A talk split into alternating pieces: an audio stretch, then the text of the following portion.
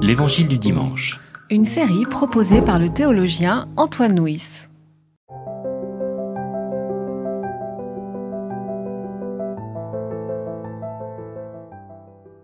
Et quand les jours de leur purification furent accomplis selon la loi de Moïse, ils l'amenèrent à Jérusalem pour le présenter au Seigneur, suivant ce qui est écrit dans la loi du Seigneur. Tout mâle né le premier de sa mère sera consacré au Seigneur. Et pour offrir en sacrifice une paire de tourterelles ou deux jeunes colombes, selon ce qui est dit dans la loi du Seigneur. Or il y avait à Jérusalem un homme du nom de Siméon. Cet homme était juste et pieux. Il attendait la consolation d'Israël, et l'Esprit Saint était sur lui. Il avait été divinement averti par l'Esprit Saint qu'il ne verrait pas la mort avant d'avoir vu le Christ du Seigneur. Il vint au temple, poussé par l'Esprit, et, comme les parents apportaient l'enfant Jésus pour accomplir à son égard ce qui était en usage d'après la loi, il le prit dans ses bras, bénit Dieu et dit, Maintenant, Maître, tu laisses ton esclave s'en aller en paix selon ta parole, car mes yeux ont vu ton salut, celui que tu as préparé devant tous les peuples, lumière pour la révélation aux nations, et gloire de ton peuple, Israël. Son père et sa mère s'étonnaient de ce qu'on disait de lui. Siméon les bénit et dit à Marie, sa mère, Celui-ci est là pour la chute et le relèvement de beaucoup en Israël, et comme un signe qui provoquera la contradiction. Et toi-même, une épée te transpercera, de sorte que soient révélés les raisonnements de beaucoup. Il y avait aussi une prophétesse, Anne, fille de Phanuel de la tribu d'Azer. Elle était très avancée en âge. Après avoir vécu sept ans avec son mari depuis sa virginité, elle était restée veuve. Âgée de 84 ans, elle ne s'éloignait pas du temple et prenait part au culte, nuit et jour, par des jeûnes et des prières. Elle aussi survint à ce moment même. Elle louait Dieu et parlait de l'enfant à tous ceux qui attendaient la rédemption de Jérusalem. Lorsqu'ils eurent accompli tout ce que prescrivait la loi du Seigneur, ils retournèrent en Galilée, à Nazareth, leur ville. Or l'enfant grandissait et devenait fort. Il était rempli de sagesse et la grâce de Dieu était sur lui. Alors Amos, nous sommes euh, aujourd'hui le dimanche 2 février et euh, le texte qui est proposé pour nous, c'est la, présentation de Jésus au temple qui avait lieu euh, symboliquement le 40e jour, le 40e jour après la naissance.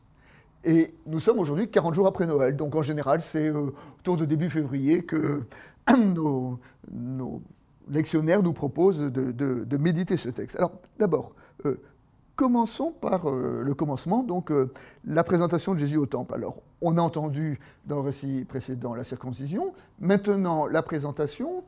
Quel sens pouvons-nous donner au fait que d'une certaine façon, Jésus a été, comment dire, a été euh, euh, présenté, béni, enfin, les rites habituels des enfants de son époque-là ont été appliqués sur Jésus. Comment est-ce que nous pouvons euh, interpréter ce, ce fait-là? Oui, Jésus, comme euh, tout enfant juif, accomplit tout ce qui est prescrit, euh, prescrit par la loi. En tant que, en tant qu'enfant, il est présenté au, temple. C'était prévu 40 jours euh, après la naissance pour les garçons, un peu plus pour les filles. Je ne sais d'ailleurs pas pourquoi. J'espère que les mouvements féministes ne tomberont pas sur moi, mais c'était, c'était ainsi. Justement, c'était pour purifier l'enfant du péché originel. Et Jésus, en faisant tout ça, la circoncision, la présentation, et on verra plus tard la consécration, s'inscrit dans l'histoire d'Israël, dans cette continuité, en appliquant, en acceptant de subir euh, tous les rites qui étaient prévus. Et cela prouve que ses parents aussi étaient des hommes pieux qui euh, voulaient que leur enfant grandisse selon, comme tout enfant euh, juif. Oui, mais là, on a dit que cette, cette cérémonie de présentation est réservée au premier-né. Au premier-né des femmes, hein, c'était... Euh... Oui, Parce que les premiers-nés des hommes, on ne connaît pas toujours. hein. Oui, c'est plus prudent. Donc soyons plus prudents. Oui, le premier-né de Marie, justement parce que euh, le premier-né à l'époque, comme on donnait à Dieu les prémices des récoltes et, et du bétail, donc une façon de reconnaître que tout ce qu'on avait nous venait de Dieu, Voilà. en consacrant le premier-né à l'Éternel, c'était aussi une façon de reconnaître que c'est Dieu qui nous donne euh, les enfants. Les enfants sont un don, un don de Dieu. C'est pas, les enfants ne sont pas le de la technique, de la technologie, mais c'est un don de Dieu. Ouais, C'est le, le prin- le principe euh, pars pro toto, comme on dit. hein. C'est une partie pour le tout. hein. Voilà. C'est-à-dire qu'en en offrant ce qui vient en premier, eh bien, symboliquement, on dit que, que tout ce qu'on a est considéré, conçu comme étant un don de Dieu. Tout à fait. Et en, et en présentant Jésus au temple, eh d'une certaine façon, le couple Joseph et Marie veulent mettre toute leur vie sous le regard de la bénédiction du Seigneur. Tout à fait. Mais il faut aussi dire que la consécration aussi euh, euh, du, du premier-né, ça peut aussi être un contrat qui était passé entre les enfants d'Israël et Dieu en Égypte. Nous connaissons la dixième plaie où tous les premiers-nés euh, égyptiens avaient été, avaient été tués. Et cette nuit-là, Dieu a épargné les premiers-nés d'Israël en les adoptant. dont ils étaient consacrés à son service avant l'établissement des Lévites. C'était eux qui euh, servaient l'Éternel. Vous voulez dire que là, dans cette présentation des premiers-nés, il y a quelque chose qui est comme une résonance, un écho de la- à l'Exode? Oui, oui, tout à fait. Ah oui, c'est intéressant ça. tout ouais. à fait. Tout à fait. Ouais, D'accord, ok. Tout à fait. Bien. Et puis donc, euh, normalement, euh, il était prévu d'offrir un sacrifice, donc pour racheter, parce que. Et, et là, on nous dit euh, deux colombes ou deux tourterelles, qui est, qui est le sacrifice des pauvres. Oui, euh, dans le Lévitique, il était prévu de sacrifier un agneau, mais il y avait des cas où si la famille était pauvre, on pouvait euh, sacrifier deux pigeons ou deux tourterelles. Mon cher Antoine, peut-être que la rumeur avait couru à Bethléem, à Bethléem qu'ils avaient reçu beaucoup d'argent. Ils avaient reçu l'or, l'encens et, Ouais. et la myrrhe, mais en offrant ici euh, deux, deux pigeons, euh, c'était pour dire non, euh, cet enfant naît vraiment dans la pauvreté. Vous vous rendez compte, le Fils de Dieu, à qui appartiennent toutes les richesses, euh, Ouais. l'offrande qui suffisait pour lui, c'était deux pigeons. Ouais, Toujours ça. cette petitesse euh, de Dieu qui descend, qui s'approche Très important. petit. Moi, j'avais lu quelque part une méditation hein, en disant que au commencement de sa vie, Jésus a été racheté par deux pigeons et au sort de sa vie, il était vendu pour 30 petites Pour 30 pièces. hein. petites pièces. C'est-à-dire que, que économiquement, il valait pas grand-chose et pourtant, c'est pas grand-chose. Euh, Un, bon, c'est ce don de Dieu pour l'humanité, et puis c'est ce qui sauve l'humanité, ce qui a re- relevé l'humanité. Enfin, je veux dire, il y a une espèce de, de contraste entre la, la modestie de ce geste, de, de- de ce couple ici, et puis euh, le, le- le sens théologique et spirituel que nous pouvons, euh, que nous pouvons mettre. Voilà. Donc, ils arrivent, Joseph-Marie, avec cet enfant, pour euh, donc, le, le- le présenter, le racheter au temple. Et puis là, intervient un personnage, le vieillard Siméon. Oui, personnage euh, curieux, mais qui a des paroles fortes. Je, je l'aime beaucoup. Euh, euh, Cet texte nous, a- nous dit que euh, en Israël, où il y avait une forme de désespérance, de découragement, euh, l'attente a duré quand même 400 ans, où il n'y a plus de, de, de prophéties de, de grands prophètes. il y a un homme qui attendait patiemment. On pouvait le voir tous les jours au temple, qui priait, qui savait. Dieu lui avait dit qu'il ne mourrait pas sans avoir vu le salut de Dieu. Et cet homme va, va voir ce salut s'incarner dans cet enfant-là. Je trouve ça très impressionnant que c'est voilà, qu'au début de l'évangile, il y a un peu ce, personnage du vieillard qui, lui, sait reconnaître de salut à travers un enfant. Et quoi, de plus fragile euh, qu'un enfant? Et pourtant, euh, il le reconnaît. Et comment est-ce que le, le personnage de Siméon peut être posé en opposition à toutes les autorités religieuses qui n'entendront pas Jésus, qui s'opposeront à Jésus, qui, condamneront Jésus? Et, de voir au début de l'évangile, ben voilà, euh, la sagesse du vieillard. Enfin, le, Oui. le vieillard voit ce que les responsables religieux ne voient pas.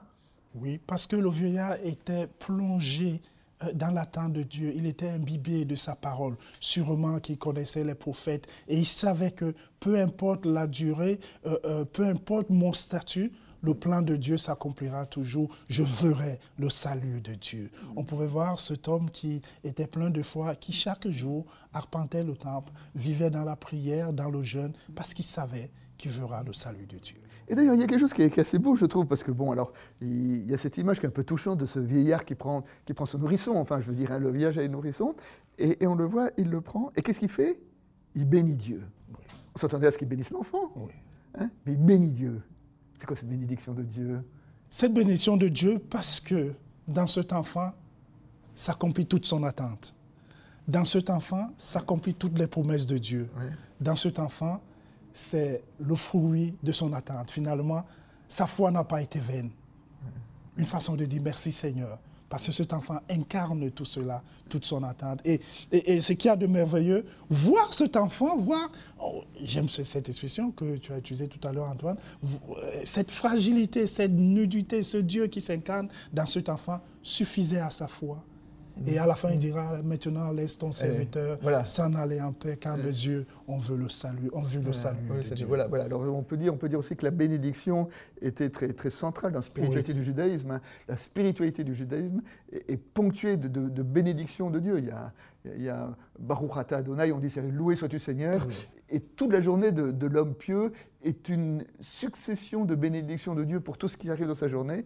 Et là, d'une certaine façon, cette bénédiction, j'allais dire, cette bénédiction au carré a lieu tout simplement devant, devant ce nourrisson qui était tout fragile, mais pourtant, avec les yeux de la foi, Simeon sait voir dans cet enfant euh, plus qu'un enfant. Tout à fait. Et puis donc, donc, il bénit Dieu, et puis ensuite il s'adresse aux parents, et là il a une parole terrible.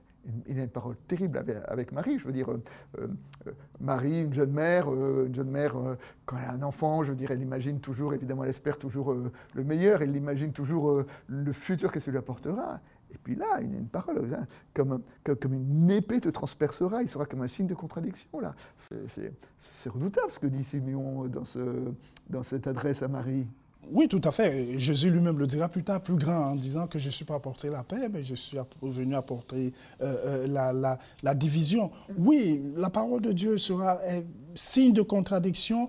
C'est notre réaction face à la parole entre euh, l'acceptation ou le refus, entre euh, le changement ou le durcissement du cœur, entre cette grâce qu'on reçoit et, et le refus, le repliement sur soi. Oui, la parole de Dieu, c'est plus le signe d'une euh, naissance, mais le signe du jugement qui vient sur, le- sur la terre s'accomplir, euh, euh, pas entre les hommes, mais dans le cœur des hommes. Comment ferons-nous euh, de cet enfant, de cet enfant qui nous est donné, de cette parole que nous recevons, qu'est-ce que cette parole fera à nous? La plupart du temps, c'est contradictoire les réactions face à, la parole. Parce que vous parlez de jugement. Alors, le jugement, il est dans, la phrase qui dit là, de sorte que soient révélés les raisonnements de beaucoup. C'est-à-dire qu'il sera comme un révélateur, pas au sens photographique du terme. hein. C'est-à-dire que dans la confrontation avec l'évangile, la confrontation à Jésus, la vérité de chaque personne euh, euh, émerge. Mais là, avec ces sortes de, de, paroles à Marie, cette épée qui te transperce le corps.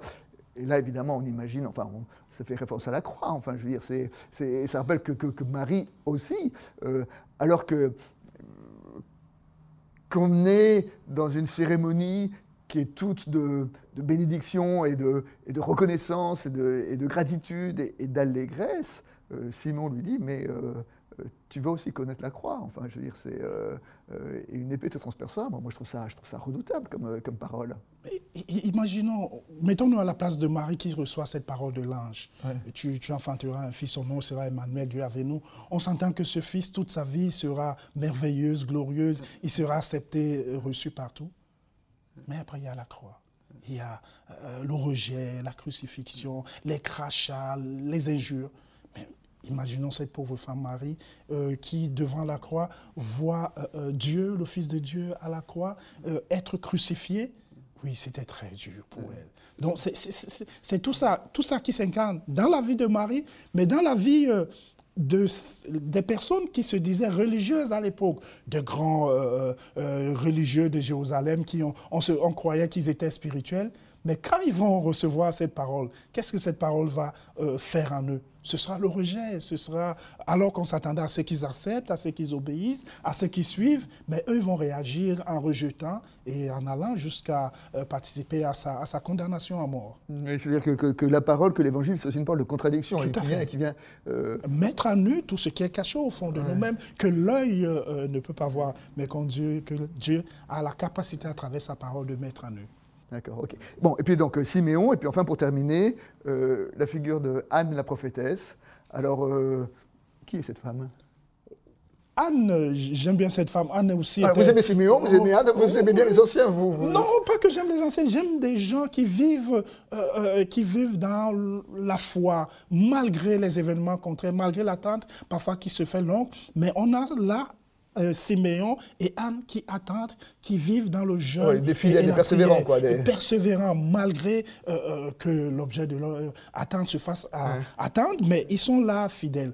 Oui, on a, justement, je crois que Siméon et Anne aussi sont des images postpartum, après l'accouchement de Jésus, de Élisabeth et de, et de Anne qui était, pardon, d'Élisabeth et de Zacharie qui étaient avant. Mais là, on a ce vieux couple de vieillards.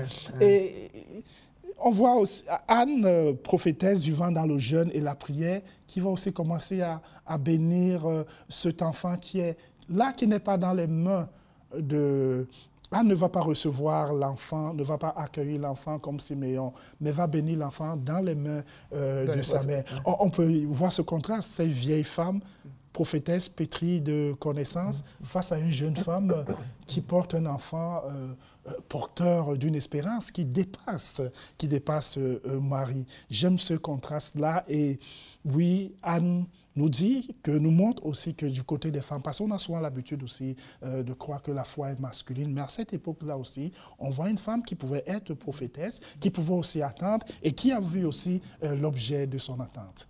Voilà. Ah ben, en tout cas, c'est bien que dans ce récit qui nous dit vraiment le, tout commencement de, même pas du ministère, de, la vie de Jésus, eh ben, il y avait déjà beaucoup de choses qui sont dites. Hein. Il y a déjà un, la réalisation d'une attente, et puis deux, ben, les, prémices de ce que sera euh, ce, Jésus et qui sera à la fois, qui à la fois portera le salut, mais sera aussi un signe de contradiction. Tout à fait.